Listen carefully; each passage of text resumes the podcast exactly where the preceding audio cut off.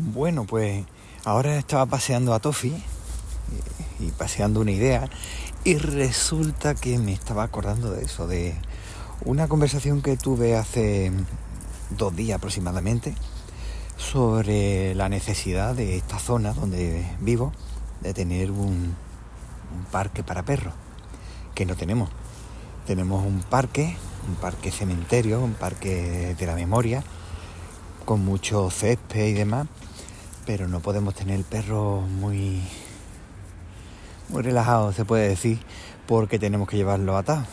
Salvo algunos momentos que a lo mejor lo podamos soltar, pero inmediatamente tenemos que estar atentos por si puede molestar a alguien o bien directamente si ves de lejos a alguna persona ponerle la correa, más vale ponérselo porque está prohibido, pero es que el perro necesita salir, moverse, correr.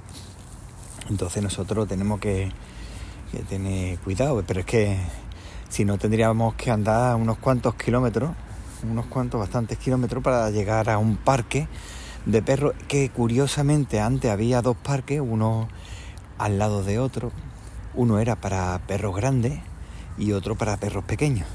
Ahora resulta que solamente hay un parque para perros, el pequeño se ha quedado y en esa zona son un poco especiales no, no son de la línea ni nada de eso, ni de Algeciras, que se les suele llamar, creo que eran los de la línea, se les llamaban especiales. O eso es lo que he escuchado yo, la verdad es que hace tiempo que, que no recuerdo nada de eso. Y resulta que en esa zona, pues si quieres ir al parque, al parecer tienen un grupo de WhatsApp y tienes que avisar si vas ahí o no, y entonces te dan permiso. Una cosa bastante curiosa. Resulta que hay otro parque a otros cuantos kilómetros y en esa zona también hay un grupo de WhatsApp en el que tienes que ingresar y tiene sus normas también, son bastante peculiares. Después hay otro a otros cuantos kilómetros y ese podría ir andando, aunque me llevaría por lo menos casi rozando los 40 minutos en llegar. Y también ese no tendría problema el tema es que he ido varias veces y la razón de, no volver a ir allí es porque cuando he ido varias veces siempre están todo el mundo en el césped al lado, que le pueden poner una multa, claro, porque no están dentro del parque. Pero es que el parque está con arena muy, muy fina y preguntándole varias veces a uno a otro, todos me han dicho lo mismo que todos sus perros tienen problemas de pulmones porque el polvo ese es tan fino y estaban en ese parque desde tan pequeño que ahora tienen problemas de pulmón y por eso siempre están en el césped. Así que al final he, dejado de llevarlo a esa zona. ¿Por qué? Porque es verdad que eh, lo notaba estornudar, lo notaba que respiraba un poquillo raro y bueno, ya no lo llevo más. Pero claro, encima está bastante lejos. La cosa es que donde yo estoy, en el parque este, en una zona pusieron un, parque para perros, tampoco muy grande, pero bueno. Pero hubo una denuncia porque justo lo habían, lo habían puesto al lado de una fosa donde habían encontrado cadáveres. Pues es normal que se moleste la gente, es que es normal cómo se te ocurre poner un parque de perros ahí. Pero es que justo al lado y fuera del cementerio hay un parking y ese parking se puede acondicionar y se puede poner también para perros. Y hay una parte que no tendría que verse afectar y podría estar los perros libres sin problema. Pero como se suele hacer siempre de la forma que se hace, es lo que tenemos.